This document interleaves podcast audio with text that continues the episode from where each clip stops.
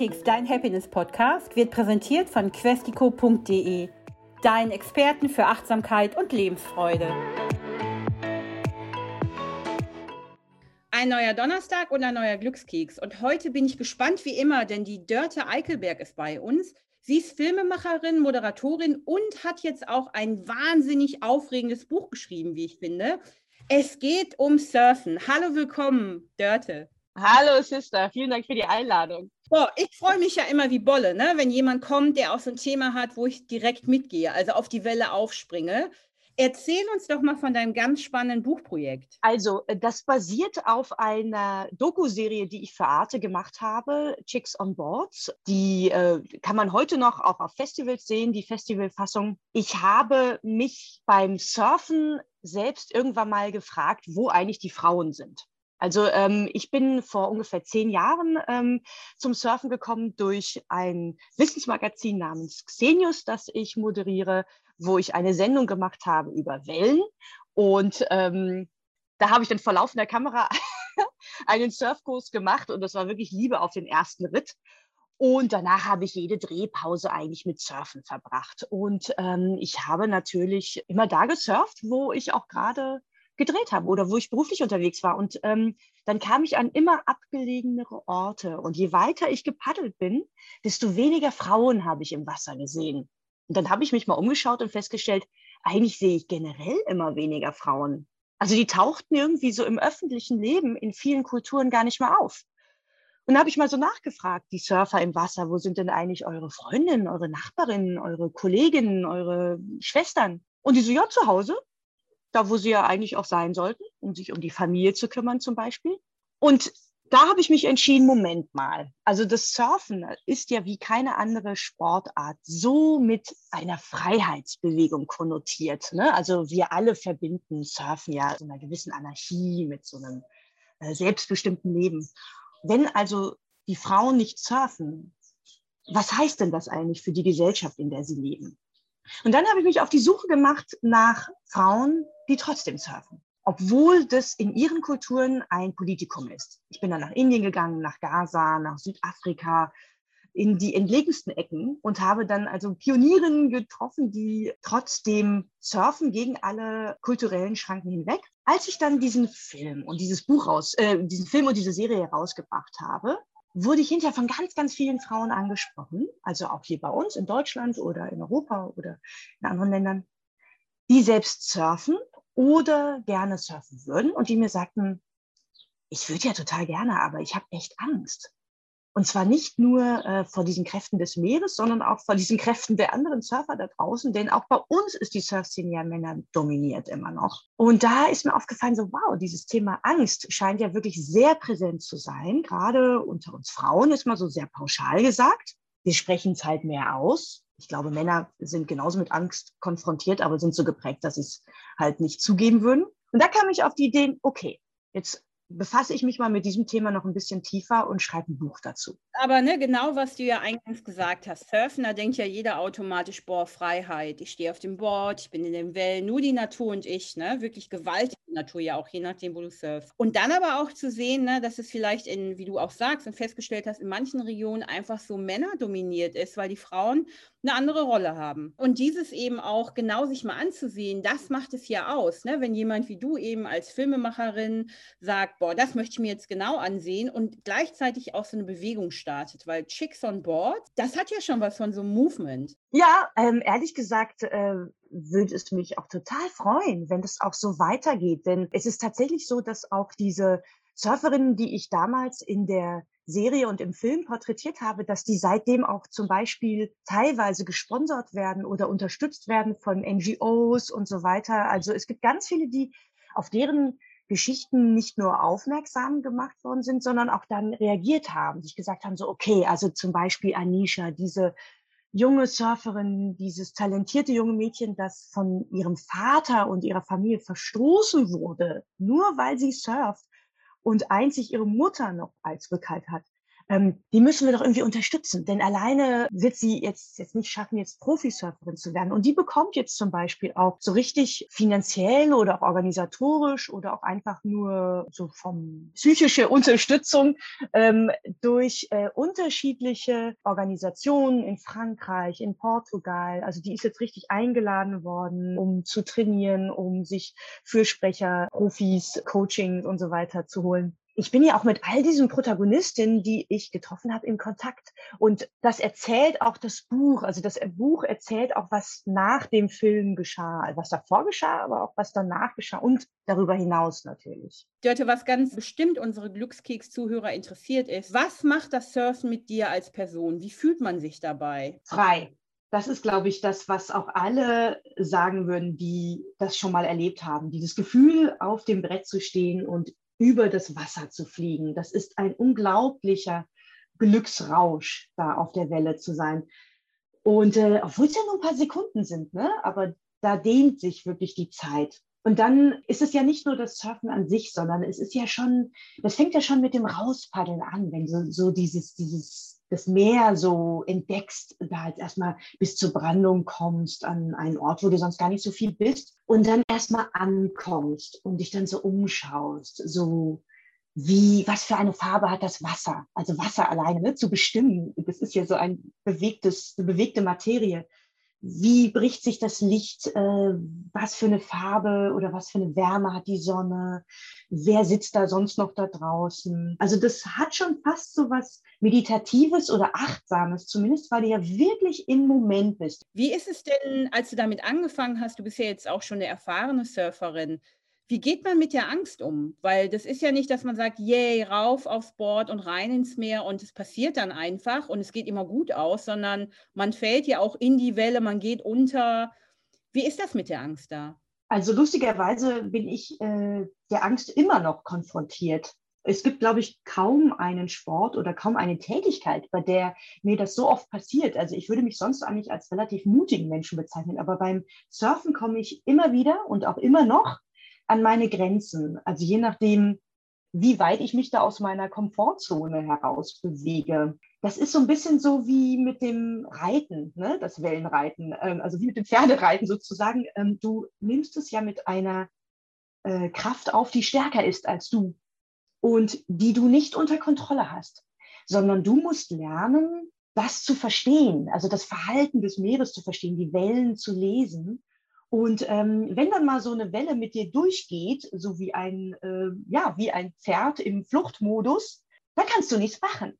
Also du kannst dann eigentlich nur lernen, dich fallen zu lassen, dich ganz eigentlich eher locker zu machen. Das ist eigentlich so ein bisschen dieses äh, ironische, du musst dich eigentlich entspannen. Also das hat auch Paige, die Big Wave Surferin, die ich auch in dem Buch beschreibe, äh, mir erzählt, du musst lernen, in dem Moment, wo die Welle dich frisst, ne, wo sie dich in die Waschmaschine nimmt, in den Schleudergang, zu entspannen. Denn wenn du dann panisch wirst, dann verlierst du noch schneller Sauerstoff, ne? sondern du musst ja dann eigentlich ruhig bleiben, bis du wieder an die Wasseroberfläche kommst und tief einatmen kannst, bevor dann die nächste Welle möglicherweise dich wieder mitnimmt.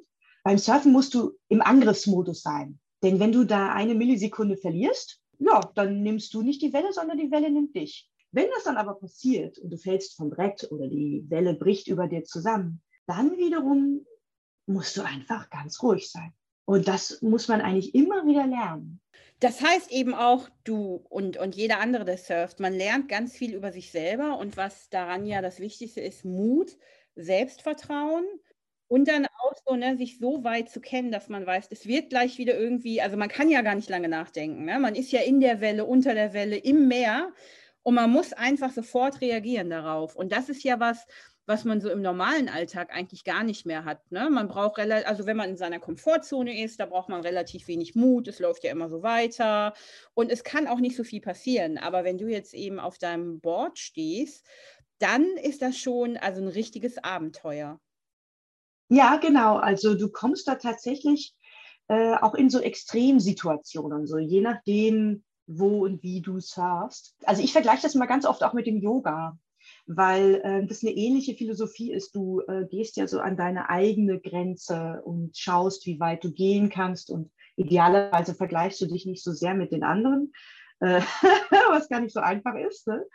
Und da hat ja jeder auch, das ist ja auch äh, von Tag zu Tag äh, unterschiedlich, so wie das Meer ja auch von Tag zu Tag unterschiedlich ist. Das ist ja auch die Faszination ähm, des Meeres generell. Also wenn man ne, so mal ein paar Stunden am Meer sitzt und und lässt sich darauf ein, also die Farbe, wie die sich verändert, ne, die Bewegung des Meeres. Und das Meer ist immer faszinierend. Also ich werde da auch total reingezogen und es macht ganz viel mit einem. Ne? In erster Linie natürlich dieses, man kommt runter, man entspannt sich, ähm, auch das, die Geräuschkulisse des Meeres natürlich. Aber mir macht zum Beispiel das Meer, auch das offene Meer, manchmal auch Angst, ne? weil ich dann nicht weiß, was passiert. Oder ja, wenn man dann auf dem Meer auf einem Boot beispielsweise ist. Ne? Also ich surf nicht, aber wenn ich auf dem Boot bin, und es gibt so Situationen, dass man denkt, uh, ne, das geht jetzt hier aber wild ab. Da denkt man dann drüber nach, was jetzt alles passieren könnte. Ne?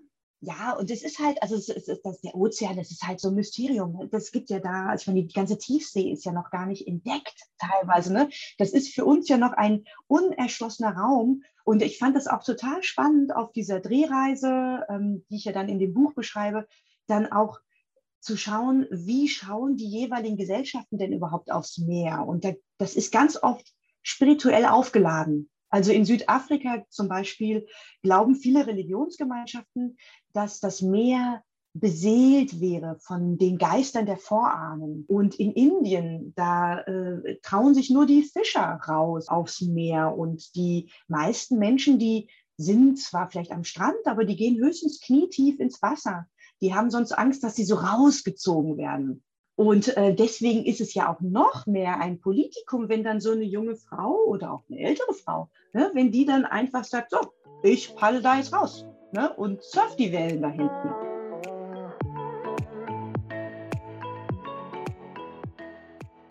Wie hast du denn die Chicks on Boards gefunden, also die Frauen, die auch wirklich surfen oder surfen wollen?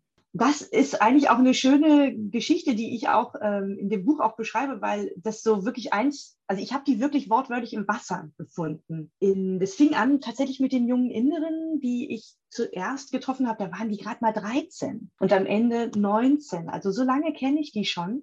Und äh, die habe ich tatsächlich so noch so mit leuchtenden Augen und voll hoffnungsfroh auf Meisterschaften getroffen. Den ersten Surfmeisterschaften des Landes. Und da konnte ich auch wirklich so mit, mit beobachten, wie so diese wirklich noch völlig junge Surfszene so langsam so zum Leben erwacht in diesem Land. Und dann traf ich dann in Indien wiederum Surfer aus Israel, die gerade angereist waren, die mir erzählten von dieser einen Surferin in Gaza. Und dann habe ich mich dann irgendwie nach Gaza vorgekämpft, was ja bekanntlich nicht ganz einfach ist und habe sie dann dort getroffen und mit ihr die letzte Welle gesurft.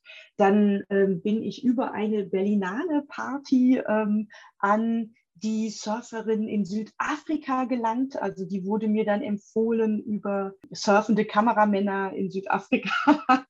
Und äh, die einzige Surferin, die ich tatsächlich ganz schlicht und ergreifend über eine Google-Suche gefunden habe, war Gwyn die älteste Surferin von Europas. Was ich daran ja auch ähm, super interessant finde, ist dieses, was du gerade gesagt hast. Ne? Es ist nicht Shanti Shanti im schönen Outfit, sondern da geht es wirklich um richtiges Surfen.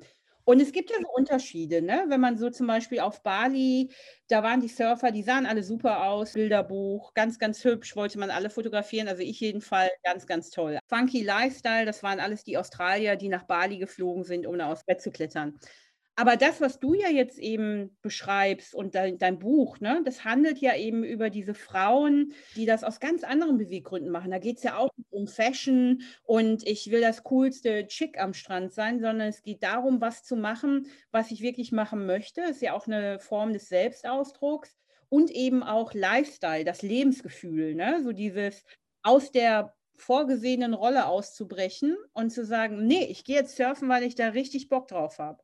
Genau, genau. Also das ist äh, schön, schön erkannt. Also das ist mir auch tatsächlich ein Anliegen, denn der Titel, äh, also auf den das Buch beruht, äh, Chicks on Boards, ist natürlich gewollt irreführend. Ne? Man denkt natürlich, so, ah, jetzt gibt es heiße Chicks. Aber nein, nee, den Gefallen tue ich dann den äh, ZuschauerInnen und LeserInnen nicht. Äh, meine Chicks, äh, die sind bis zu 75 Jahre alt. Die, die weichen total ab von diesem Bild, das sich so die Werbewelt erträumt, wenn sie vom Surfen erzählt. Also mir ist es ganz wichtig, da eine Diversität abzubilden, die es ja gibt. Ne? Also es nicht alle Menschen, die surfen, äh, sind jung, blond und männlich.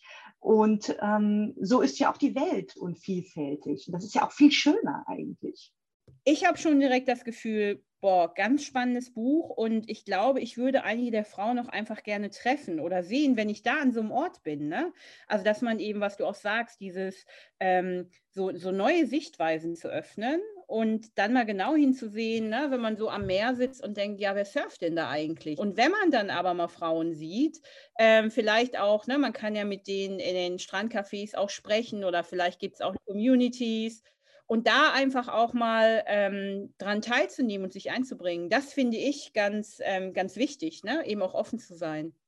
Ja, total, ganz genau, ganz genau. Übrigens ist das auch eine, finde ich, eine ganz lehrreiche Erfahrung, äh, wenn man jetzt zum Beispiel aus dem, sagen wir so, aus dem europäischen Kulturraum kommt und dann irgendwo anders surfen geht. Ähm, also zum Beispiel ich als Berlinerin, ne, ähm, ich muss ja immer reisen, um zu surfen. Das heißt, wo auch immer ich surfen gehe, bin ich fremd.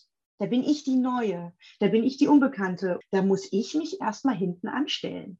Und das finde ich ist auch eine lehrreiche Erfahrung, dass ich aus meiner sonst privilegierten Haltung ne, jetzt vielleicht in irgendwelchen Kulturen unterwegs bin, ja, wo ich jetzt auf einmal die Fremde bin, die jetzt äh, sich erstmal hierarchisch unterordnen muss. Denn da sind es die Einheimischen, also die Locals, die dort leben. Ne? Und dann braucht man auch so ein bisschen Zeit, um da reinzukommen. Und man gewinnt dann aber auch so diesen Respekt, wenn man einfach respektvoll miteinander umgeht. Das ist ganz simpel. Ne? So wie an Land auch. Ne? Dann ist es auch, ne, was jedem dann, also wenn man reist und, und nicht einfach nur so ein Pauschalurlauber ist, dann ist das ja ein ganz anderes Gefühl.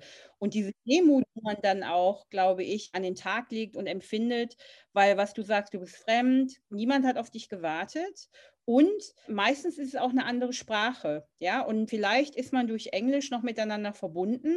Aber das ist ja genauso, wie du das äh, auch, auch ganz toll umrissen hast, dieses fremd zu sein in einem Land, ne? sich so diese Akzeptanz und den Respekt aufzubauen.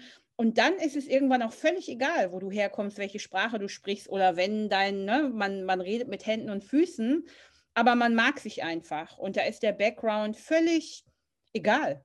Genau, genau. Denn zu Anfang bist du ja diejenige, die den anderen im Surf, äh, im, äh, im Line-Up, also in der Brandung, potenziell die Wellen wegnimmt. Ne? Also die Wellen sind natürlich begehrt und umkämpft und äh, jeder Surfer mehr im Wasser nimmt den anderen potenziell Wellen weg. Das musst du dann erstmal erreichen, dass man dann an den Punkt kommt, wo man sagt, okay, sind genug Wellen für alle da, ne?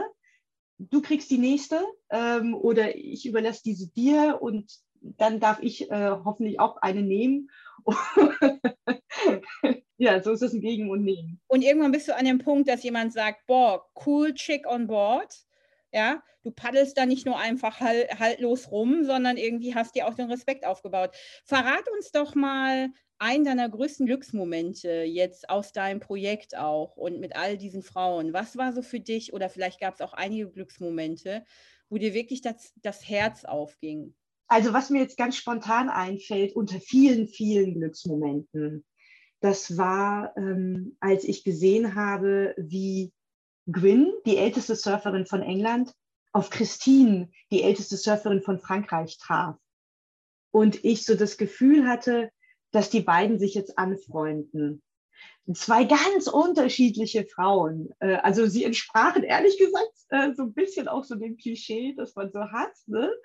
So die, die, ne, die, die wetterfeste, äh, völlig uneitle Gwyn und dann die eher mondäne, weitgereiste Christine. Und im Wasser waren sie aber wie junge Kinder. Das war so schön anzusehen, wie sie da mit den Wellen spielen, also wie diese über 70-jährigen Damen auf einmal da rumtollen wie Hundewelpen. Also das hat mich sehr glücklich gemacht, das mitzuerleben und auch mit dabei zu sein. Viel besser kann man unseren Podcast gar nicht beenden. Dieses wirklich, dieses Gefühl, bereichernde Gefühl durch Surfen, eine Bewegung, die immer größer wird, auch anzustoßen und Frauen zu empowern und eben auch so dieses Freiheitsgefühl für ganz, ganz viele Frauen auf der Welt nochmal in den Fokus zu stellen. Ganz, ganz spannend. Dörte, vielen lieben Dank, dass du bei uns warst und ich freue mich so sehr auf mehr und ich hoffe, dass ich deinen Film auch bald sehen kann. Ganz vielen lieben Dank für die Einladung. Es hat mir sehr Spaß gemacht, das Gespräch mit dir. Danke, Dörte. Auf bald. Hat dich unser Glückskeks inspiriert oder suchst du immer noch nach deinem ganz persönlichen Weg zum Glück? Sei mutig. Sprich mit jemandem, der immer für dich da ist und hol dir die Inspiration, die dich jeden Tag ein bisschen glücklicher macht. Jetzt auf www.questico.de.